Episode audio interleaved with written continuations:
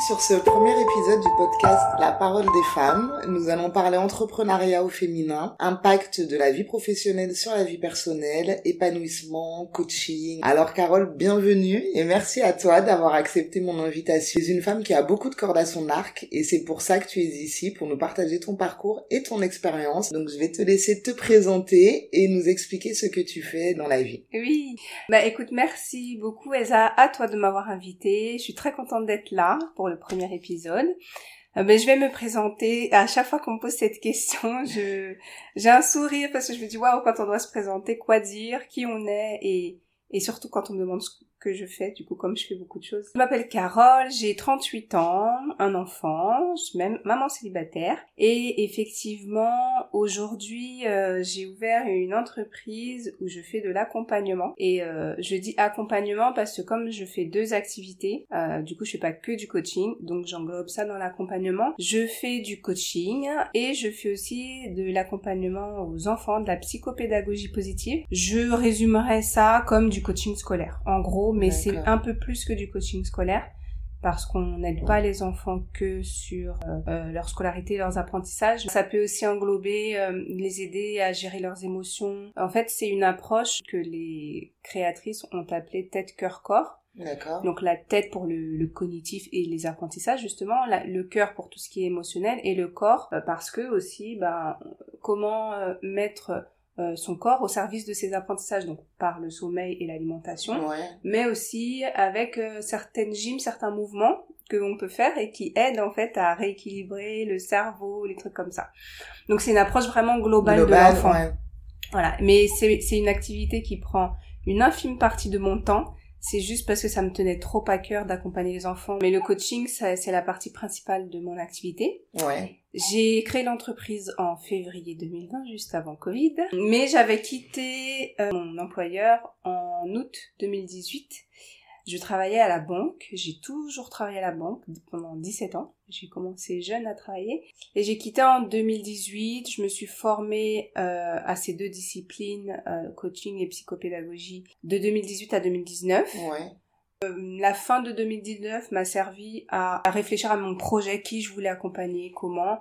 Et quand je me suis sentie prête, j'ai ouvert l'entreprise. D'accord. Qu'est-ce qui t'a conduit à ce changement de, à ce changement de direction? Donc j'ai fait un burn-out, je suis restée chez moi deux mois et demi. Ouais. Euh, c'est le moment où j'ai créé mon blog qui m'a sauvé la vie. Je pense, je pense que c'est ça qui m'a aidé. On peut rappeler le nom de ton blog, c'est Les Étoiles Noires. Oui. Et après, j'ai repris le boulot. J'ai eu un temps de latence où je faisais un truc qui m'intéressait pas du tout, mais j'ai accepté parce que j'avais besoin de ce temps où j'ai pu retourner au boulot, mais on me mettait pas la pression parce que le, poste qu'on m'avait euh, proposé, que j'ai accepté, il était inintéressant au possible. Mais au moins, j'avais pas de stress et j'avais besoin de ce temps. Euh, et burn-out était passé par là. Beaucoup de réflexions sur ma vie, sur euh, le sens de ce que je faisais, sur euh, l'importance que j'avais envie de donner à ma vie personnelle, sur euh, ce que j'avais vraiment envie de faire et surtout j'avais beau avoir aimé ce que j'avais fait à la banque, j'étais arrivée à un point où je me voyais pas finir à la banque. Je pense que les gens qui font un burn-out le savent, ça va au-delà de s'être questionné sur oh qu'est-ce que j'ai envie? Là tu te questionnes en fait déjà tu te questionnes sur ta vie, enfin sur ta ta santé. C'est-à-dire quand j'étais en burn-out, je me suis dit en fait qu'est-ce qui compte dans la vie? Et je me suis dit mais euh, first of all ce qui compte le plus dans la vie c'est d'avoir la santé. J'ai pas la santé j'ai rien. J'ai pas la santé je peux pas m'occuper de mon fils. Donc donc déjà tu te dis est-ce que est-ce qu'un boulot ça en vaut la peine? En plus c'est pas mon boulot c'est c'est pas mon entreprise. En fait je suis en train de me tuer la santé. Mon fils il est petit j'en culpabilise encore euh, je rentrais, ben il, il pouvait pas être un enfant parce qu'il était juste un enfant et moi je supportais plus rien donc euh, je criais, j'étais vénère. Euh. Je me rappelle d'un matin, mon fils il avait euh, 5 ans, 6 ans. Je me rappelle d'un matin où je sais pas pourquoi, je sais pas, peut-être qu'il se pressait pas assez alors que le gosse il a 6 ans et que c'est moi qui étais en retard parce qu'il faut savoir que quand je faisais, quand j'étais proche de faire ce burn-out, avant le burn-out, j'arrivais tous les matins en retard au boulot parce que je, pourtant je dormais, je dormais mais mais c'est un des symptômes du burn-out. mes nuits n'étaient pas réparatrices, je me levais fatiguée, donc j'arrivais en retard. Je j'ai engueulé mon fils, je sais plus pourquoi. J'ai pris les transports, quelqu'un m'a fait quelque chose, je sais plus, m'a bousculé ou je sais pas quoi, et j'ai rien dit. Et la personne, elle est partie. Après, j'ai fondu en larmes. J'ai fondu en larmes en me disant, mais c'est, c'est, c'est pas contre mon fils que je devrais passer mes nerfs, j'aurais dû lui gueuler dessus. Alors qu'au fond, en ce moment, tout ce qui se passait, je, je, je savais que c'était, c'était pas de sa faute. Oui, bah ouais. Donc de l'avoir engueulé, du fait que moi j'allais pas bien, quoi. Donc Ouais. c'était, c'était relou. Ouais, donc c'est ouais, bah forcément c'est jamais agréable. Hein, Et Mm. quand tu parles de culpabilité, de culpabilité, bah c'est sûr que ouais, après on en prend pour son c'est grade et, et c'est pas facile. Et du coup, euh, quand t'as eu toute cette réflexion là pendant ce ce burn-out et que ça t'a euh, ça t'a emmené vers euh, bah en fait voilà comment tu t'es dit exactement bah ce que ce que je veux faire ce que, ce que je veux faire et ce qui ce qui va me faire du bien et qui va me permettre de faire du bien aussi autour de moi ça va être le coaching parce que t'aurais pu t'aurais pu faire plein d'autres choses qu'est-ce qui t'a emmené à cette voie? Ouais. Alors, euh, ça, a- ça a été une longue réflexion, je pense. Enfin, ça a été une longue la réflexion, mais euh, ça a été ça a été que de la logique euh, et des prises de conscience de de là où était ma place, j'ai envie de dire. Alors, c'est plein de petits bouts mis mis bout à bout les uns derrière les autres. C'est que pendant mon burn-out, tu réfléchis aussi à du coup quelles étaient tes aspirations d'avant en fait? ouais. Euh, comme je savais que j'avais atterri à la banque par opportunité grâce à ce, ce- cette alternance, j'ai réfléchi à mais au fait en fait avant qu'est-ce que vraiment je voulais faire? Donc je me suis rappelé que j'avais commencé mes études pour être euh, prof d'anglais. D'accord. Donc euh, jusqu'à la fac parce que j'ai fait une première année de fac d'anglais pour être prof d'anglais.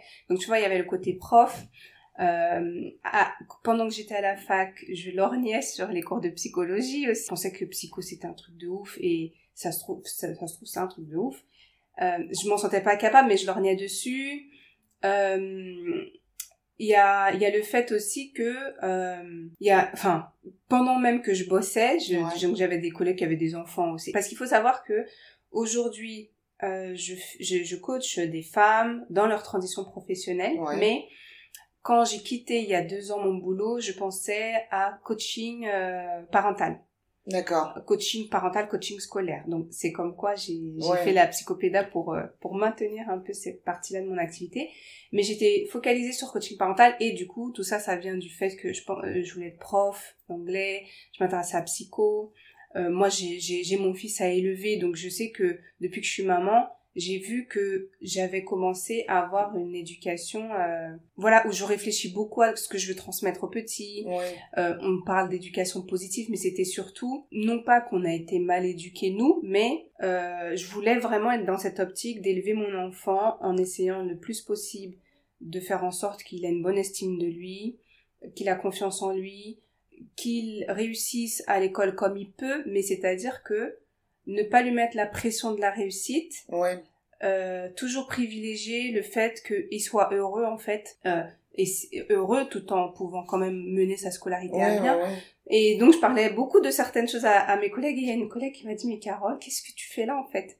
Et je lui ai regardé j'ai dit ouais moi non plus je comprends pas ce que je fais là on en rigolait parce qu'elle savait à ce moment-là que je Elle voulais sentait partir déjà, ouais. Et puis ton discours était déjà bien construit, en fait. Euh, Du coup, quand, entre guillemets, bah, la vie t'a un peu poussé euh, euh, pour te dire, bah ouais, ouais, Carole, c'est l'autre direction que tu dois prendre. T'avais déjà pas mal de choses en toi pour euh, pour Oui. bien avancer sur euh, sur ça. Et en plus, euh, ce que j'aimerais dire aux gens qui nous écoutent, qui aimeraient se lancer et qui se demandent comment trouver ce qui est fait pour nous ou ce qu'on a envie de faire, j'ai envie de dire que c'est un long chemin parce que moi je suis passée de je veux faire du coaching parental, mais je sentais, en fait ce qui est bien c'est aussi de s'écouter. Je disais coaching parental, mais même en le disant, j'étais pas à l'aise. Parce que je, je sais pas, il y avait un truc, je Ouais. me disais, ah c'est c'est pas exactement ça parce que moi j'ai qu'un enfant je trouve pas que je suis euh, la mère euh, parfaite extraordinaire donc je me dis attends coaching parental ça veut dire quoi? Je vais aller aider les gens à, à dans l'éducation qu'ils donnent à leurs enfants je me sentais pas légitime Ouais. je sentais que c'était pas exactement ça euh, après, comme moi, je m'intéressais euh, déjà aussi au développement personnel pour moi, mais quand je dis je m'intéressais au développement personnel, c'était pas conscient parce que c'est pas comme aujourd'hui Oui. où on se rend compte qu'il y a du développement personnel, il y a des livres. C'était que j'ai toujours lu des trucs sur la psychologie, mieux se connaître, mais parce Ouais, que ça m'intéressait sans ça savoir avant que de c'était. savoir où Oui. est-ce que c'était. Et du coup, euh, à un moment donné, j'ai mieux mis le doigt. Je me suis dit, ah, c'est pas du coaching parental que je veux faire parce que je veux pas aider les parents euh, dans l'éducation qu'ils donnent à leurs enfants. Je veux aider les enfants à être heureux, euh, à faire en sorte que l'école soit pas une, une, une tare, une corvée. Ouais. Voilà. Donc, au début, j'étais partie là-dessus. Après, petit à petit, j'ai j'ai changé, j'ai changé beaucoup de fois. Surtout pendant ma formation de coaching, j'ai vu que la question de l'identité, euh, la question des origines, euh, de se sentir un peu différent en France quand t'es une femme Ouais. noire, tout ça, ça, ça prenait beaucoup le pas. Ouais. Et j'ai mes collègues de formation qui, au bout d'un moment, me disaient, mais Carole, en fait, euh, il faut que ton, ton accompagnement, il tourne autour de ça. Tu transpires ce truc-là, quoi. Et j'avais aussi commencé déjà mon blog Oui. qui traite de ben, la représentativité des enfants noirs dans la littérature. Et c'est d'ailleurs comme ça que moi je, je t'ai connue sur Oui. Instagram et c'est vrai que c'est bah c'est super intéressant en fait Mm. parce que tu t'as permis euh, en- bah moi il y a des des livres enfin il y a une BD euh, que j'ai acheté on en avait parlé un Oui. jour. Je cherchais des mangas et je disais mais mon fils il adore les mangas mais il y a pas de manga avec des noirs ça n'existe pas. Et tu m'as dit mais si ça existe. Et j'ai acheté La planète Taku. Donc là Mhm. je sais qu'il est en train de terminer. Donc on va recevoir euh, c'est euh, la BD donc euh, normalement l'année prochaine il me semble. Donc il y a un manga un manga euh, afro-caribéen. Mhm. et euh, et du coup c'est c'est super et c'est comme ça en fait que tu as commencé petit à petit à, à, entre guillemets euh, enfin l'idée était en train de germer et je pense que le blog ça a été la première Ouais. graine que que tu as lancé que enfin que que tu as mis sous terre Mhm. et petit à petit tout euh, bah tout ce que tu avais envie de de faire a commencé à découler de ça un Ouais. petit peu Oui, exactement, parce que pendant que je faisais ma formation de coaching, ça me commençait à me peiner de me dire, ah là là, bon, le blog, je pourrais y euh, accorder moins de temps, mais cette thématique d'identité, de, ça me tenait très à cœur, etc. Et j'a- j'avais le cœur en miettes d'avoir l'impression que j'étais obligée de, sé- de séparer les choses dans ma vie. J'avais l'impression de devoir me séparer moi ouais parce qu'on sait que parler identité, femme, ra- euh, personne racisée, nanana, c'est hyper tabou. Et je me disais, mais jamais de la vie, je peux mélanger ça avec mon activité professionnelle. Il faut que je protège mon activité professionnelle pour pas être cataloguée de ceci, cela. Mais Ouais. ça me fendait le cœur. T'avais peur de tirer une balle dans le pied, Ouais. mais pourtant en faisant quelque chose euh, qui était vraiment ancré en toi. Ouais.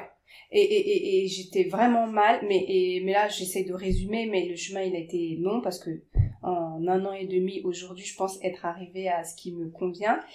Euh, donc petit à petit, tout ça pour dire aussi que petit à petit j'ai j'ai mis de côté coaching parental. Ouais. Euh, je me suis tournée vers adultes, enfin coacher des adultes dans leurs projets. Euh, j'ai j'ai vu que j'aimais, que ça me tenait à cœur, mais toujours pareil, je me disais ok c'est bien beau, mais je je vais pas coacher tout le monde. J'ai pas envie de coacher tout le monde et n'importe Ouais. qui. Ça fait bizarre parce que tu lances une bouteille à la mer et t'attends que quelqu'un ait besoin de tes services. Donc euh, il y avait cette thématique de l'identité, je me suis demandé comment je pouvais la ramener dans mon coaching et avec des gens qui m'ont accompagné, de l'introspection, plein de trucs et tout. J'en suis arrivée et c'était bizarre de devoir faire tout ce boulot pour te rendre compte qu'en fait, souvent, tu pars de ta propre expérience pour Ouais. euh, pour monter des projets. Et, et, et ce que je fais aujourd'hui, c'est d'aider euh, des femmes en transition pro, soit si elles veulent évoluer dans leur boulot, devenir manager, avoir un meilleur poste, soit se reconvertir. Donc je les aide à ça, mais euh, ma particularité à moi, parce que il peut y avoir plein de coachs en transition professionnelle, oui, oui. c'est que les blocages sur lesquels je vais aider les personnes, c'est des blocages sur leur identité justement. Et quand j'ai fait cette introspection pour moi, je me suis rendu compte que d'où ça vient, ça vient du fait que moi je suis une femme noire. Euh, j'ai grandi dans une banlieue euh, hyper compliquée avec euh, drogue, coup de feu la nuit où tu te demandes tiens c'est un pétard ou Ouais, 14 qu'est-ce- ju- juillet. Mais j'ai vécu ce décalage d'être une femme noire banlieusarde mais qui bosse dans les beaux quartiers de Paris dans une grande entreprise. qui arrive à faire très bien le caméléon, tu vois, entre, Ouais. entre la femme qu'elle est dans la vie de tous les jours et la femme quand elle va au boulot, et d'avoir toujours eu ce sentiment de différence, de décalage, de, de, de recevoir des réflexions au boulot, soit parce que t'es une femme noire, soit parce que t'es entière, soit parce que t'es banlieusard, parce que Ouais. Tu vois Bah, il y a toujours un petit préjugé euh, qui se... Enfin, voilà, il y a toujours quelque chose à dire. Mm. euh, et c'est et justement, bah, j'avais une question euh, pour savoir euh, est-ce que en tant que femme noire, pour toi, t'as ressenti justement, et là t'es en train de le dire, donc tous ces préjugés, est-ce que le, le parcours a quand même été plus compliqué pour toi et est-ce que t'as eu des questionnements euh, sur ta légitimité Mm. ou est-ce que toi tu t'es senti être euh, remise en question parce que t'étais une femme et une femme noire et une femme qui vient de banlieue? Enfin tu bon alors Carole ne porte pas le voile mais t'aurais porté le voile ça aurait fait un combo encore plus Tu lourd euh,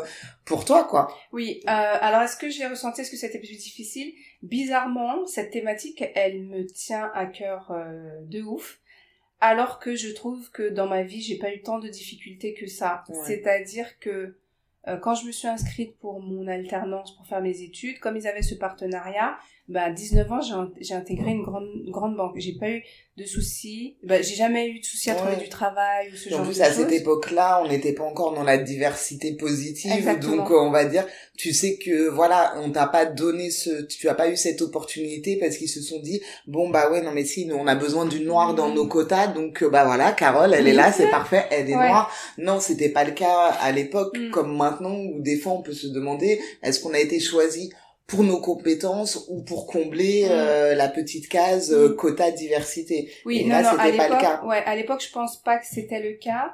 Je pense surtout que mon, le, le cas dans, qui m'a, qui a été favorable pour moi, c'est que, bah, quand t'es alternant, les entreprises, elles en profitent toujours, elles sont contentes Bah de oui. alternants parce qu'on coûte pas trop cher. bah ouais c'est ça Et puis l'école, elle avait un partenariat. À partir du moment où tu as un partenariat, eh ben, l'entreprise, elle fait passer des entretiens et si tu conviens, il n'y a pas de raison qu'ils te prennent pas. oui Mais euh, non, écoute, dans mon parcours, je pense surtout que mon que là où j'ai ressenti des choses concernant mon identité, ça n'a pas été tant dans le domaine professionnel, mais dans la vie de tous les jours, on va dire. ouais Euh, surtout petite, parce que bon, je vivais dans une banlieue avec euh, beaucoup de diversité. J'aime pas trop ce mot, mais bon, on va résumer comme ça. Beaucoup de diversité. Donc normalement, là où je vivais, j'avais pas trop à ressentir des différences, mais je ressentais Ouais. des différences, par exemple, en colonie de vacances, parce que ma mère travaillant à l'hôpital, et on partait avec euh, le- Ah, le- l'organisme. les- On se retrouvait, ma sœur et moi, à être les seuls noirs euh, dans toute la colonie. ouais Mais je pense que c'est des choses intégrées depuis l'enfance. Tu vois, après le blog, il, il sort pas de nulle part. non oui plus. bah oui Je pense que c'est des choses intégrées depuis l'enfance, que j'ai ressenties moi-même sans qu'on ait à me dire quoi que ce soit ouvertement. Mais malgré tout, dans le milieu professionnel, ce qui a été, c'est ce sentiment de décalage que j'ai ressenti moi sans qu'on me dise rien. ouais Euh, je peux te dire que moi j'ai perdu des amis euh, dans des rixes de de comment dire entre banlieusards entre entre bandes Ouais. rivales des trucs euh, bêtes malheureusement et ben quand un matin tu te rends au boulot en pleurs parce que tu as un de tes amis qui vient de décéder par balle et que tu vas au boulot tu regardes les gens et tu te dis mais ils sont à mille lieues de s'imaginer ce que je vis quoi monde, on ouais. vit pas dans le même monde et en même temps, moi, c'est bizarre, j'ai toujours été une femme, une jeune femme et une femme, à l'aise dans les deux milieux. Alors, je pense que je suis, je ne serais pas à l'aise dans des milieux hyper huppés, hyper Ouais. euh, nobles et tout. Voilà, c'est encore une autre, euh, un autre level. Ouais. Mais j'ai quand même été cette femme à l'aise dans ce milieu euh, au centre de Paris dans une grande banque parce que malgré tout en banlieue, j'étais aussi en décalage parce que j'ai toujours été bonne élève, j'ai toujours été euh, une enfant euh, facile. Donc si tu veux, j'étais euh, considérée comme euh, euh, En fait, ton image ne respectait pas entre guillemets les préjugés à chaque fois, Nulle puisque part, on voilà, c'est s'attend pas forcément, puisque c'est vrai, c'est des choses qu'o- qu'on peut entendre ou que, enfin voilà, qu'on entend tous les jours, ou même moi à l'hôpital quand il y a un médecin noir et que les gens sont étonnés, et, ah il est médecin, oui oui, il y a Ouais. aussi des des médecins noirs et du coup bah le fait d'être une bonne élève euh, plutôt tranquille sage euh, Mhm. qui faisait pas trop de bêtises ou en tout cas de pas de grosses bêtises etc c'était pas là forcément où on t'attendait Mm. et le milieu professionnel où t'as exercé dans de grandes banques dans un milieu parisien où euh, où voilà t'étais pas spécialement attendu Mm. euh, mais t'as pu, euh, bah t'as pu y, y voguer euh, à ton aise. Et je pense que le fait peut-être d'avoir commencé, enfin tes études très jeune avec ce partenariat Oui, euh, dans cette banque, ça t'a euh,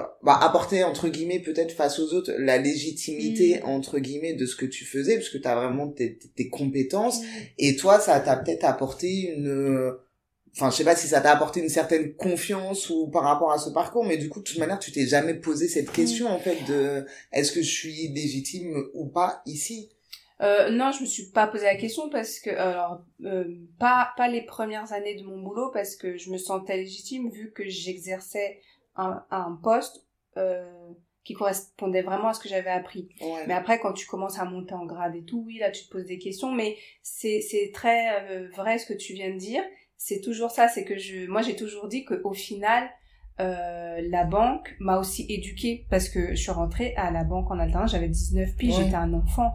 Donc, c'est peut-être aussi ça, tant mieux. C'est-à-dire que le monde professionnel dans lequel j'ai- dans lequel j'ai évolué et Paris euh, m'a façonné aussi. T'as appris Donc, les si- codes très tôt. Ouais, donc, si euh, tu veux, et puis en plus, euh, même si, enfin, ce cliché il est tellement fort que je vais en parler justement, quand t'es noir et quand tu vis en banlieue, on s'attend aussi parfois tu- à ce que tu aies un accent. Alors moi, sur l'accent de « Ah, tu parles bien français », on m'a jamais dit ça parce que du moment que les gens savent que t'es antillaise, Oui, ça va se... ils te disent « Ah oui, toi, c'est pas pareil ». Donc en fait, euh, on m'a jamais rien dit sur le fait que je parle bien français, mais un jour, je me souviendrai toujours d'un jour où euh, j'étais au téléphone au boulot dans la première banque que j'ai intégrée et j'étais avec ma sœur au téléphone et j'ai raccroché et là j'ai une collègue qui m'a dit ah là ça sent ça s'est entendu que tu étais avec quelqu'un euh, de proche ou un ami parce que en fait au téléphone avec ma sœur j'avais entre guillemets parce que j'aime pas dire ça mais j'avais euh, un- une autre façon de parler Ouais. avec un, un accent enfin de l'argot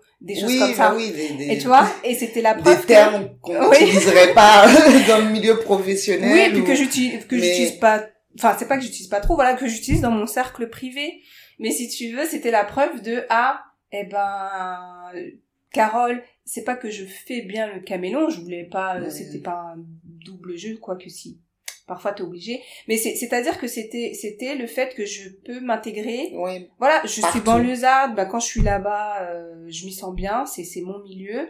Bah, quand je vais bosser, je m'y sens bien Ouais. aussi. Enfin, Plus trop à la fin, mais au début, en tout cas. En fait, c'est pas plus euh, trop à la fin, mais tu t'y sens bien, mais ça dépend avec qui. Parce que Oui. voilà, au boulot, voilà, tu tu t'entends jamais avec tout le monde, donc euh, voilà. Mais mais voilà, tout ça. Et tu, ouais, et comment tu te sentais au boulot, ce que tu dis, ouais, ça dépend avec qui. En règle générale, ça se passait plutôt bien ou tu ressentais quand même beaucoup? Non. de- Parce que des fois, on, voilà, les gens ne vont pas dire des choses explicitement euh, négatives ou, ou racistes, mais euh, un regard ou Mm. voilà, juste un regard, un, un hochement de tête, ou des fois on sent que euh, voilà, il y a de l'étonnement qui Mm. peut être là ou quoi. Non, non, non, franchement, euh, je ça ça ça s'est toujours bien passé au boulot, malgré des remarques parfois euh, explicitement racistes. Ouais. euh, où les gens, mais heureusement j'étais jeune, mais je me suis pas laissé faire. Par exemple, euh, j'avais 19 ans et je travaillais avec une dame, elle était assise juste à côté de moi, une dame d'un certain âge, euh, blanche, euh, avec qui je m'entendais très bien. Et elle était gentille, mais après, il y a des choses qui sortent tellement naturellement. Voilà. Alors elle dit, on, elle discutait avec une autre femme à côté d'elle, et si tu veux, je participais pas, je participais pas vraiment à la discussion, mais j'étais avec elle, j'écoutais, donc c'est comme si je participais. Et cette femme, elle dit à l'autre euh, à un moment donné, ah là là, quand euh, ma fille m'a dit qu'elle sortait avec un chauffeur de car, parce qu'elle vivait un peu, pas en province, mais en banlieue où il y avait des un cars, petit peu éloigné. euh, quand ma fille m'a dit qu'elle sortait avec un chauffeur de car, j'ai eu peur parce que dans ces professions, il y a que des noirs et des bougnoules. Bienvenue. J'étais- J'étais tournée vers elle, donc euh, je me suis tournée vers mon bureau, j'ai continué à bosser. Et en fait, c'est, il était hors de question que je laisse passer ça. Je suis allée voir ma chef, notre chef. Je lui ai répété ce que la dame a dit et je lui ai dit je veux plus travailler avec elle parce qu'elle était à côté de moi. Je crois qu'on Ouais. à ce moment-là, on était binôme sur un poste en particulier. Je lui ai dit, je veux plus travailler avec elle. Elle est allée la voir, elle lui a dit ce qu'elle avait à lui dire. Et je sais plus si cette dame s'est excusée, mais en tous les cas, enfin, il me semble qu'elle s'est excusée. En tous les cas, son, son, Euh, elle était gênée par la suite, elle faisait hyper attention à ce qu'elle disait. Elle était gentille, mais voilà, c'est sorti hyper naturellement. Donc si tu veux, j'ai eu ça. Et donc... Oui, puis être gentil n'empêche pas, enfin voilà, d'avoir être gentil n'empêche pas d'être raciste, mais avoir une remarque comme ça quand tu connais la génération, tu te dis bon, c'est tellement cliché. Euh... Enfin, en même temps, si, c'est raciste. Elle, aurait eu un noir ou un arabe dans sa famille euh, parce que sa fille serait sortie avec un noir et un arabe bah déjà en plus elle a utilisé le terme bougnoul qui est déjà extrêmement violent. Mm. Euh, donc ouais, c'était enfin clairement une remarque raciste. Moi j'aimerais revenir t'as la, la responsable que tu avais à l'époque que tu mm. avais, c'était une femme blanche. Oui. Et euh, du coup, je trouve ça bien parce qu'en fait, t'as été écouté parce que ça, c'est quelque chose qui n'arrive pas souvent. Souvent aussi, les gens peuvent minimiser et dire ah, elle a pas dit ça méchamment, c'était pas, de toute manière, c'est pas à toi qu'elle s'est adressée ou etc. Et là, du coup, ça a pas, ton ah expérience n'a pas été minimisée, on t'a pas fait taire. Mm. Et du coup, euh, je pense que ça a dû euh, bah t'aider toi aussi, enfin dans ton, enfin pas t'aider, mais dans ton cheminement euh, t'as pas euh, je sais pas comment je pourrais je pourrais dire ça enfin comme tu l'as dit tout à l'heure professionnellement dans ton évolution mm. professionnelle t'as pas senti spécialement donc évidemment tu as subi des petites remarques euh, mm. racistes etc mais tu n'as pas senti de frein dans ton cas dans ta carrière et dans tout ce que tu as entrepris par rapport au fait que que tu étais une femme noire c'est plus dans dans dans l'extérieur en fait extérieur au au professionnel c'est pas forcément extérieur au professionnel mais comparé à des personnes qui peut-être ont euh, frontalement subi du racisme qui les a empêchés d'évoluer, euh, où ils ont pas trouvé de boulot. Euh, moi, je, ce que je peux dire, c'est que ce que j'ai toujours ressenti, ça a toujours été euh, induit, induit par les médias. Euh, tu vois, quand je vivais dans cette banlieue hyper difficile, je dis pas que euh, la banlieue, la banlieue où je vivais, c'était le monde des bisounours. Mais du coup, dès qu'à la télé il arrive un truc et que les banlieues sont fortement stigmatisées, tu, tu te, tu te, tu te, comment, comment je dirais ça? Euh, tu t'inclus dedans, tu, sais que t'es concerné, alors que t'es concerné, mais t'es pas vraiment concerné parce qu'on parle des banlieues et de la délinquance qu'il peut y avoir, mais toi t'es pas délinquante, tu vois. Donc, euh, donc oui, c'était très bien que cette chef-là m'ait écouté. Euh, c'était une femme blanche et malgré tout, elle a pas minimisé ma parole, etc. Après aussi, elle, m'appréciait beaucoup parce que je travaillais bien. Euh, Donc il y avait peut-être, ouais, il y avait peut-être pas totalement non, Après, c'est quelqu'un, c'est quelqu'un que j'ai revu même après avoir quitté le boulot. Donc je pense qu'elle m'appréciait beaucoup. Euh, donc voilà. Et, et dans l'autre banque, mais là ça c'était récent, donc j'étais plus adulte et je me suis pas laissé faire non plus. Un collègue. Euh, un collègue, euh, voilà, qui un jour m'a dit, oui, parce que je sais plus de quoi on parlait, euh, il m'a dit oui, euh, la Guadeloupe, ça coûte cher à la France. Et en plus, euh, les Guadeloupéens sont très racistes. Et quand je pense que c'est moi qui paye les allocations familiales de ces gens-là, euh, j'ai dit pardon. Après, on s'est, on s'est pas embrouillé, mais j'ai, j'ai, bah, en général, ouais, enfin, sans une discussion un peu virulente, quoi. La discussion, elle était, euh, je lui dis, écoute, euh, la, la Guadeloupe, ça coûte cher. je dis, on, a bossé 400 ans gratuit.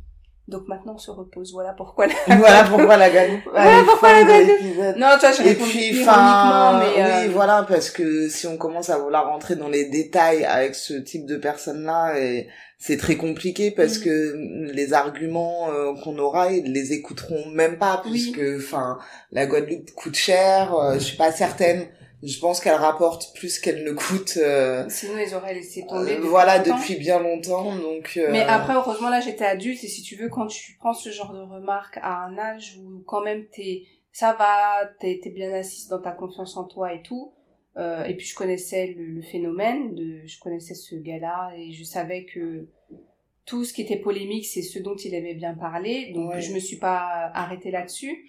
Mais ouais, en fait, après avoir creusé, parce que j'ai creusé avec quelqu'un qui m'a aidé à prendre conscience d'où venait mon intérêt pour euh, le travail sur l'identité. Ouais.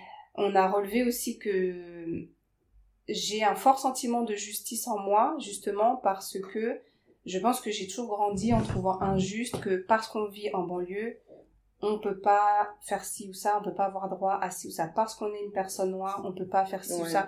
Tout ça, ça m'a toujours beaucoup animé et c'est ce qui m'a amené à ce que je fais À ce que tu fais maintenant.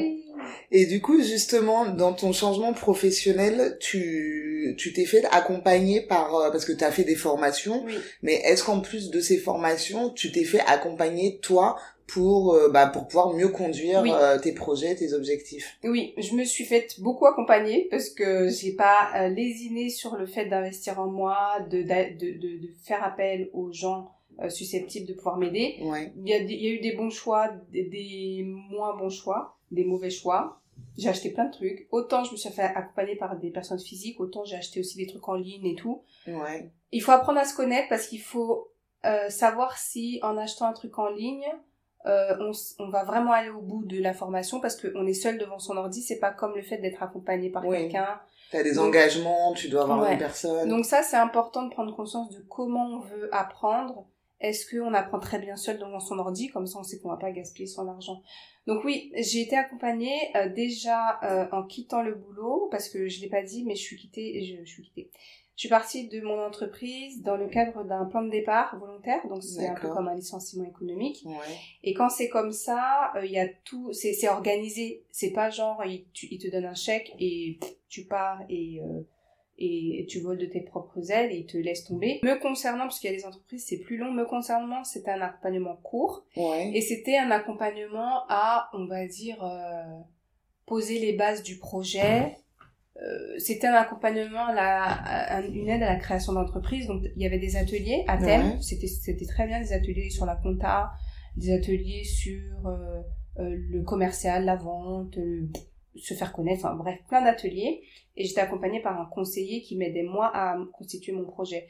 Ça m'a pas tellement servi parce que, ouais, parce que, parce que ça aurait, ça, ça peut être bien pour une entreprise classique. C'est-à-dire si je voulais ouvrir un magasin de vêtements, c'est une entreprise classique. Le fait d'ouvrir un commerce, ils sont bien pour t'aider là-dedans. Mais moi, mon, mon projet, c'est entre guillemets le coaching. Ça, c'est un peu nouveau, même si là, ça y est, ça explose. Ils n'ont pas l'expertise pour euh, aider euh, des coachs à, à s'établir et à se développer.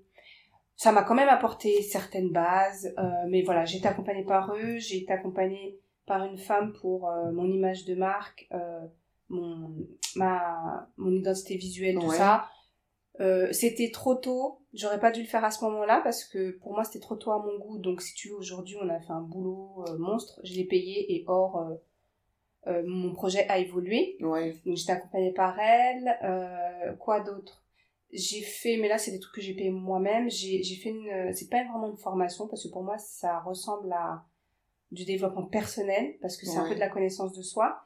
J'ai fait deux formations d'un mec qui t'aide à découvrir, euh, il appelle ça ton excellence dans l'action. D'accord. C'est-à-dire, il, il t'aide à découvrir comment, quand tu dois te mettre en action et faire quelque chose, tu fonctionnes pour récolter les infos, euh, faire des liens entre tout ce que tu as récolté, mettre en œuvre un truc. Tes points forts, quoi. Voilà. Ça a été hyper intéressant. C'est lui qui m'a aidé, non pas à comprendre que je faisais toujours des trucs à la dernière minute, mais que c'était comme ça que je fonctionnais, donc que ce n'était pas un Ouais. défaut, c'était ma Ça manière veut pas de dire que fonctionner c'est mal, en étant que excellente. Ouais, voilà, c'est comme ça que toi tu fonctionnes. Oui. Et si ça te réussit, bah, enfin, Voilà. faut continuer, quoi. Donc ça, ça a été hyper intéressant et c'est lui aussi qui m'a aidé à euh, prendre conscience que ce qui me mettait en action, c'était des choses qui me touchaient et qu'est-ce qui me touche, c'était d'aider les gens qui souffrent de leurs différences, en fait, Ouais. qui souffrent Et donc d'injustice. exactement. Donc ça a été le top départ de de beaucoup de choses et notamment de ce que je fais aujourd'hui. Donc voilà, j'étais accompagnée par lui. J'ai fait quelques séances de coaching, de développement personnel pour moi quand ça allait pas trop. Euh, et là, c'est en train de se terminer, mais je suis accompagnée par un business coach que j'ai Ouais. trouvé super. Ouais. Et c'est l'un des meilleurs investissements que j'ai fait. Je l'ai payé cher. Je l'ai payé Mais cette fois-ci, pas j'ai dit, pour, j'ai euh, dit, pas j'ai- pour c'est la première fois que je suis aussi contente de donner autant d'argent à quelqu'un. Il était mort de rire. Non, un business coach qui m'a accompagnée là aussi dans le fait de finaliser euh, mon positionnement, ma cible, euh, euh, mon offre, euh, Ouais. mon message, comment je vais communiquer, comment il faut faire et tout. Donc euh, voilà. Donc du coup, ouais, t'as eu donc les accompagnements sur la partie professionnelle, mais vraiment des accompagnements également pour toi personnellement euh, dans euh, dans ce changement. Hmm. Et du coup maintenant, est-ce que maintenant que t'es, parce que là, t'es, enfin voilà, t'as vraiment commencé ton ton entreprise, mm. euh, tu tu travailles en tant que coach. Donc par rapport à ce que tu faisais auparavant, est-ce que maintenant tu te sens plus épanoui mm.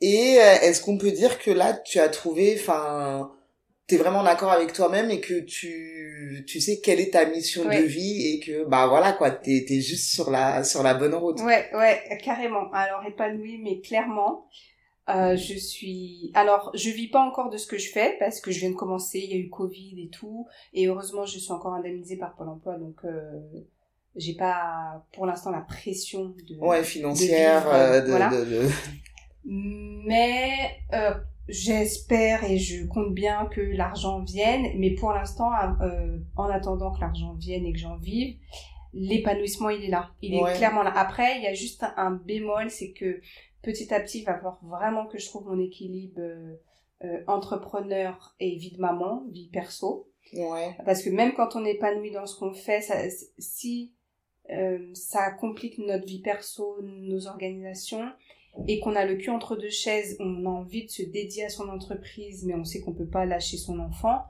et lâcher ses obligations de maman et ses obligations familiales, eh ben on peut ça peut mal tourner. l'épanouissement, on peut le perdre en fait. Oui, parce qu'avant, tu avais un travail où, enfin, entre guillemets, bah, quand t'es pas entrepreneur, de toute manière, tu as un travail avec des horaires, quoi. Tu sais quels jours tu travailles, quels jours sont tes jours de repos, etc.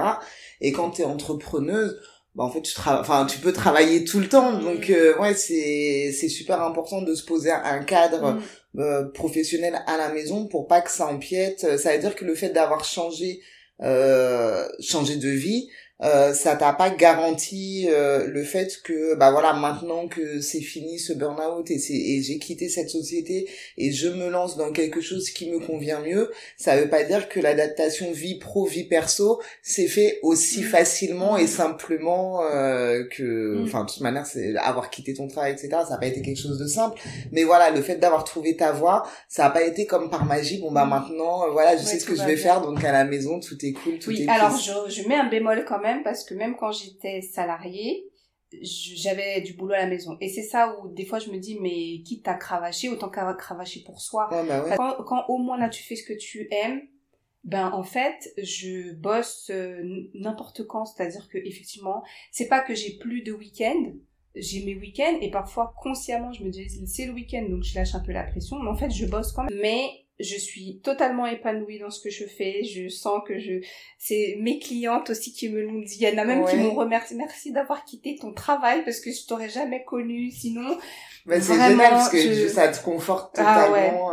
Et ton fils, par rapport à, parce que du coup, enfin voilà, nos enfants, on sait très bien que bah ils vivent avec nous ce qu'on vit et ils ressentent nos émotions, qu'on leur en parle ou qu'on leur en parle pas, de toute manière, euh, mmh. ils savent tout.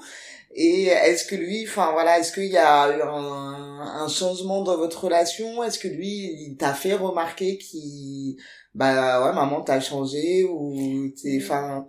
Ouais, non, il m'a, il m'a pas dit lui, mais mais il y a des choses moi-même que j'ai constaté, c'est que tant que j'étais en formation, vu qu'il y avait pas de trop le stress, j'avais pas encore ouvert l'entreprise, je pense que c'était, il était hyper heureux parce que ben depuis que j'ai quitté le boulot, je suis plus à la maison. Donc ça a été super pour notre relation.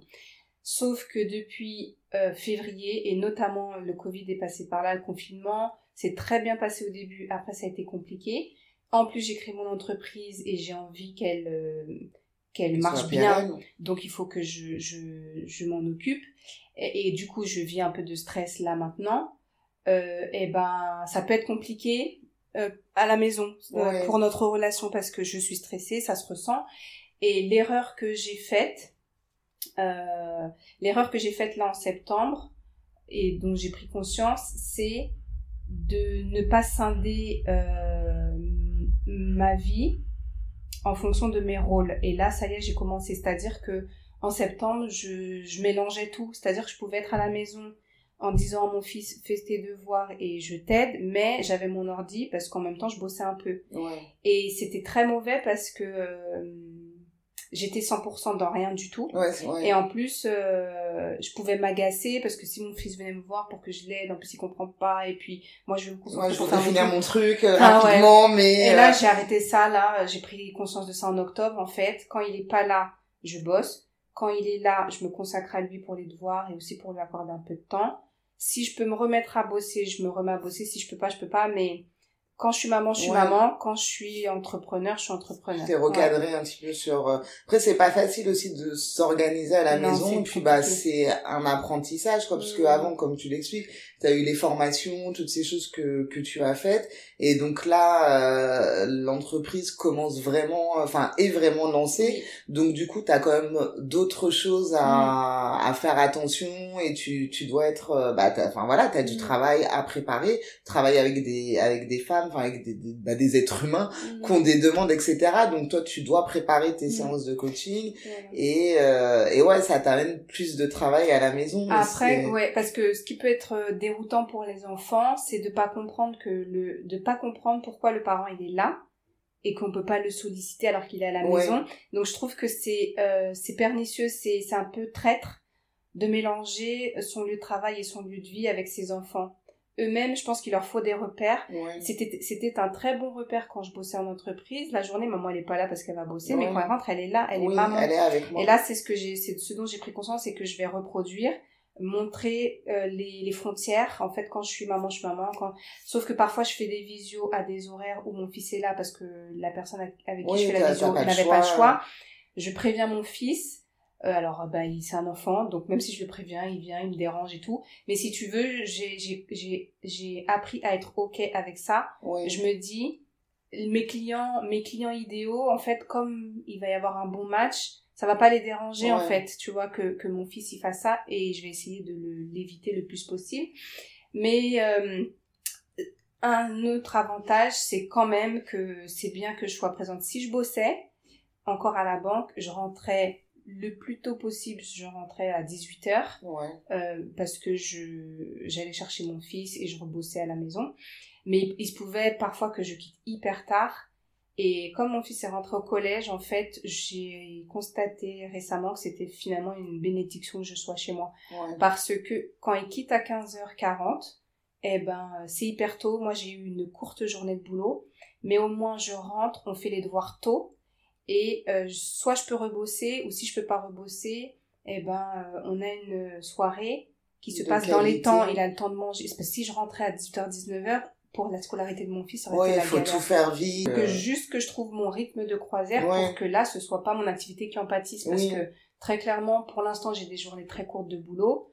Euh, tant pis, j'accepte, mais il va falloir que je trouve mon bon rythme de croisière pour que j'optimise, l'équilibre, j'optimise euh, mon temps de travail. Mais ce que je fais, par exemple, euh, en ce moment, c'est que quand il va chez son papa le week-end, eh ben, je rattrape, en fait. C'est-à-dire Ouais. que oui, là, il y a des fois, samedi, dimanche, je bosse. Ça me dérange pas. Parce Ouais. que du coup, tu vois, euh, voilà. Et puis c'est Mais- je toi, rattrape. C'est c'est pas pareil euh, que Ouais. d'aller se lever, d'aller bosser. euh, Alors, ça aussi, je Ailleurs, parce que c'est pas facile de bosser de chez soi. Mais, tu vois, l'entre-deux, c'est qu'on n'est jamais content d'aller au boulot parce qu'on se dit oui, j'ai les transports et tout. Là, pendant longtemps, chez moi, ça allait. Et la solitude, il faut parler de ça, l'isolement de l'entrepreneur, ça peut être très difficile. Donc, c'est pas, c'est pas hum, vivable quand même, si je dois travailler des années là, en tant que coach. C'est pas vivable de travailler euh, H24 chez soi Ouais. seul.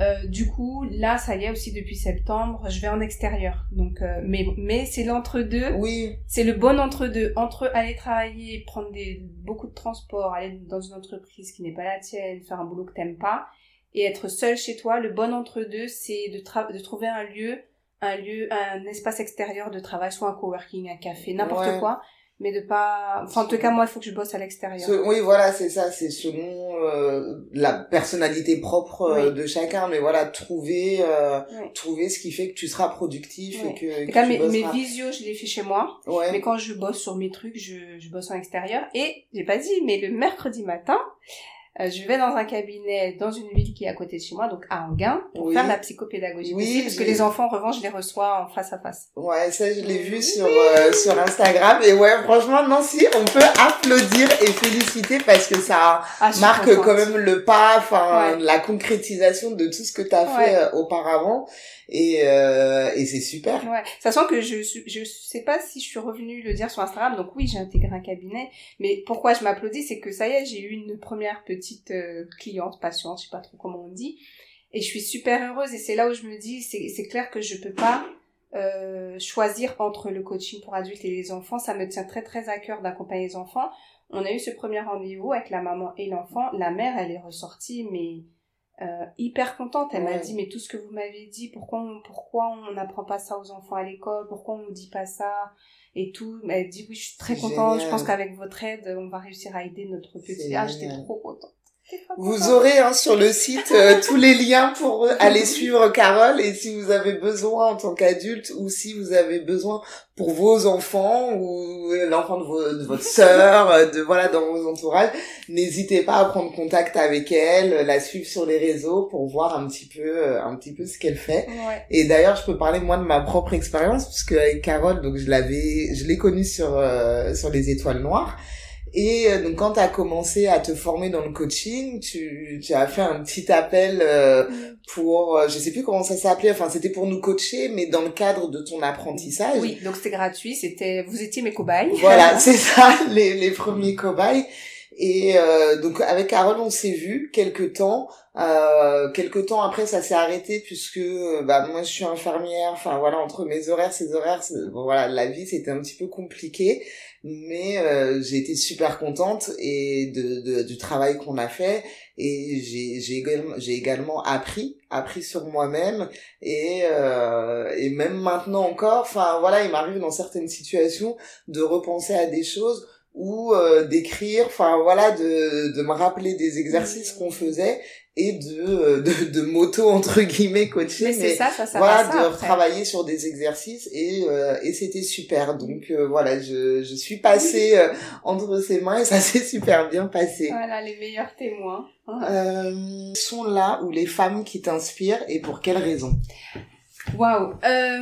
Alors c'est compliqué parce que ce qui est bizarre c'est que je suis quelqu'un qui n'a jamais vraiment eu de modèle, d'idole.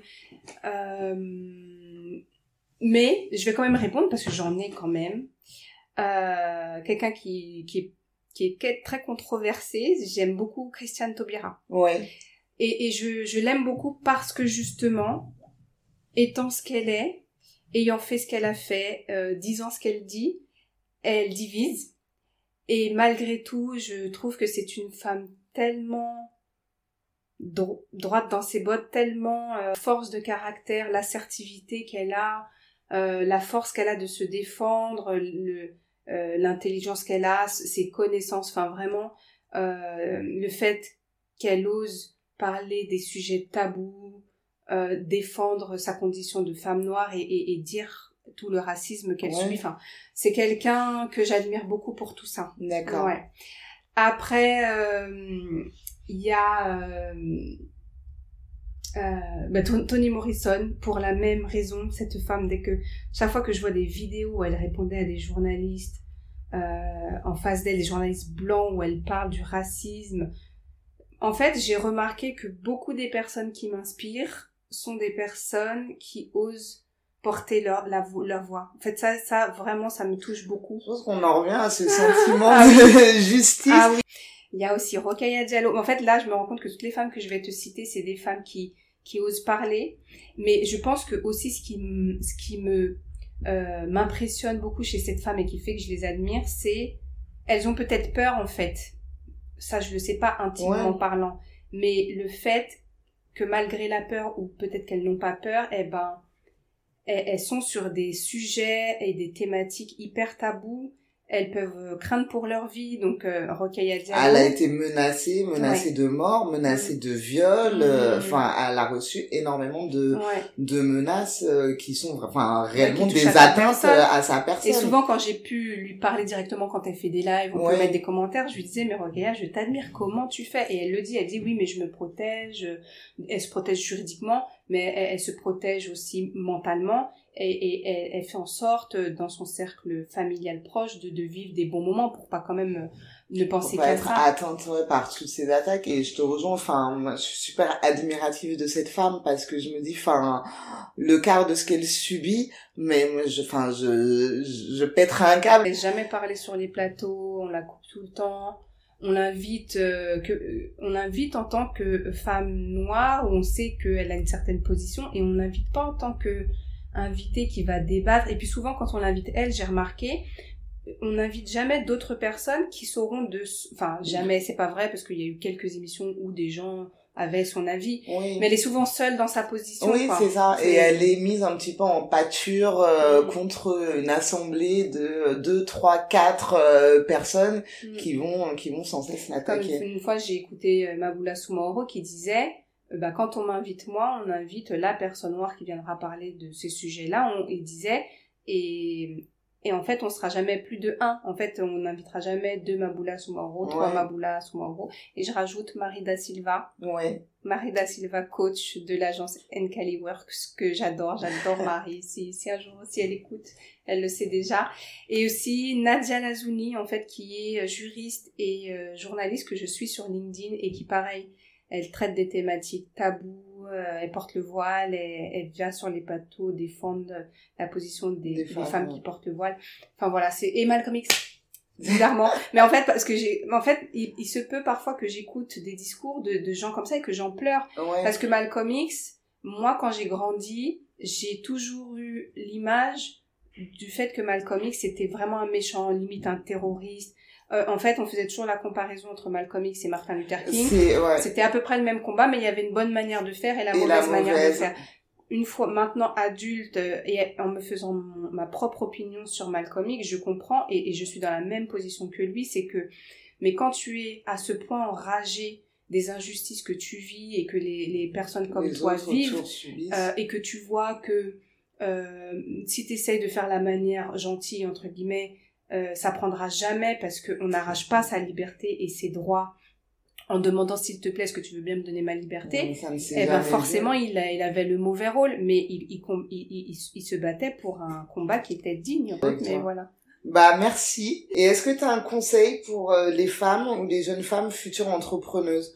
Euh, voilà, qu'est-ce que tu peux, je m'inclus dans le lot, qu'est-ce que tu peux nous dire ou voilà, qu'est-ce que tu aurais aimé qu'on te dise avant que tu commences?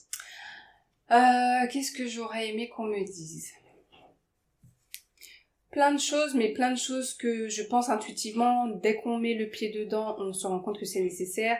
Je vais dire des choses hyper bateau, mais bien s'entourer. Et bien s'entourer, ça veut pas dire... Euh, par exemple, quand on dit oui, je me suis lancée, j'ai pas la famille de, j'ai pas le soutien de ma famille. En fait, récemment, je discutais avec une femme et je lui ai dit, il faut il faut en vouloir à personne parce que toutes les personnes de ton entourage n'auront pas à jouer le même rôle dans ta vie et dans ton aventure entrepreneuriale. Ta famille, elle est pas là pour ça parce que c'est ton choix. Euh, si t'as personne qui est entrepreneur dans ta famille, personne pourra peut-être t'aider. Ils sont là pour que tu passes des bons moments avec eux comme avant. Tes amis ne sont peut-être pas là non plus puisque bien souvent, du coup, il y a des amitiés qui vont se terminer parce qu'il y en a qui ne nous ont pas soutenus. Alors, il y a une différence entre quelqu'un qui peut pas te soutenir parce que c'est pas son truc et des gens qui essaient de te mettre dans des bateaux dans les roues, qui te cassent le moral en te disant que tu t'en seras pas capable et tout. Il y a une différence. Mais les amis vont être là pour continuer à faire ce que vous avez toujours fait, prendre un verre, etc. Quand on se lance dans l'entrepreneuriat, être bien entouré, c'est pour moi être bien entouré de personnes qui, euh, qui, qui, qui sont dans la même dynamique euh, entrepreneuriale que toi, euh, soit parce que ce sont des professionnels qui aident les entrepreneurs, soit parce que ce sont des entrepreneurs. Du coup, bah, c'est des gens auprès de qui tu pourras trouver, euh, enfin poser des questions, si c'est pas des gens que tu payes, et si c'est des professionnels, de chercher de trouver les bons professionnels pour chaque problématique. Moi là dernièrement, je, je pensais que oh là là, j'avais pas le mindset de l'entrepreneur et que j'allais pas y arriver. Et dès que j'ai compris qu'en fait j'avais juste besoin d'être accompagnée pour, pour mieux euh, cerner mon positionnement, créer une offre et tout, ben mindset, ça y est, c'est bon, j'allais bien. C'est reparti quoi. j'allais bien, c'est parce que j'avais mal identifié mon problème et tant que j'avais mal identifié mon problème, je pouvais pas trouver la bonne personne. D'accord. Ouais. Donc euh, ce serait ça.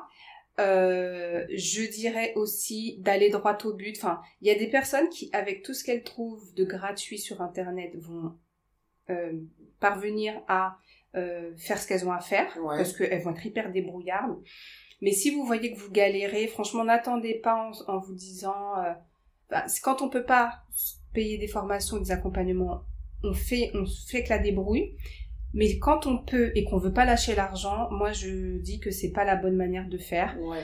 Il y a beaucoup de choses gratuites sur internet, mais récemment mon business coach il m'a il m'a il m'a fait comprendre, il m'a dit quand on trouve des choses gratuites sur internet et qu'on essaie de faire soi-même parce qu'on raccorde les bouts, euh, ça ça s'appelle une tactique. La tactique c'est je prends du gratuit, euh, voilà, et je je me débrouille. Comparé à une stratégie, une stratégie c'est euh, un plan qui va t'emmener de A à Z et du coup pour dans une stratégie, tu peux pas rafistoler des bouts que tu as pris à droite à gauche. Identifier ton problème, trouver la meilleure personne pour t'accompagner euh, et si tu sais que tu peux te le payer, vas-y, ça fait gagner du temps. Ouais. Ça fait gagner du temps parce que le temps que tu auras perdu à prendre du gratuit, à partir dans tous les sens, ce sera du temps et de l'argent perdu parce que entre-temps, tu fais pas de chiffre d'affaires, tu dépenses quand même un petit peu à droite à gauche Ouais. pour parfois tout refaire ou euh, D'accord. ouais. Le plus tôt on est mieux accompagné, le mieux c'est. Ok. Ouais. C'est bien noté. J'espère que vous avez pris des notes Ouais. aussi. Bah écoute, merci Carole d'avoir pris Elsa. le temps d'échanger avec moi sur euh, ces sujets et de nous avoir partagé ton expérience, ta belle expérience. J'espère que l'écoute euh, vous a plu et prenez soin de vous. À très vite et encore merci à toi Carole. Merci Elsa. You're just gonna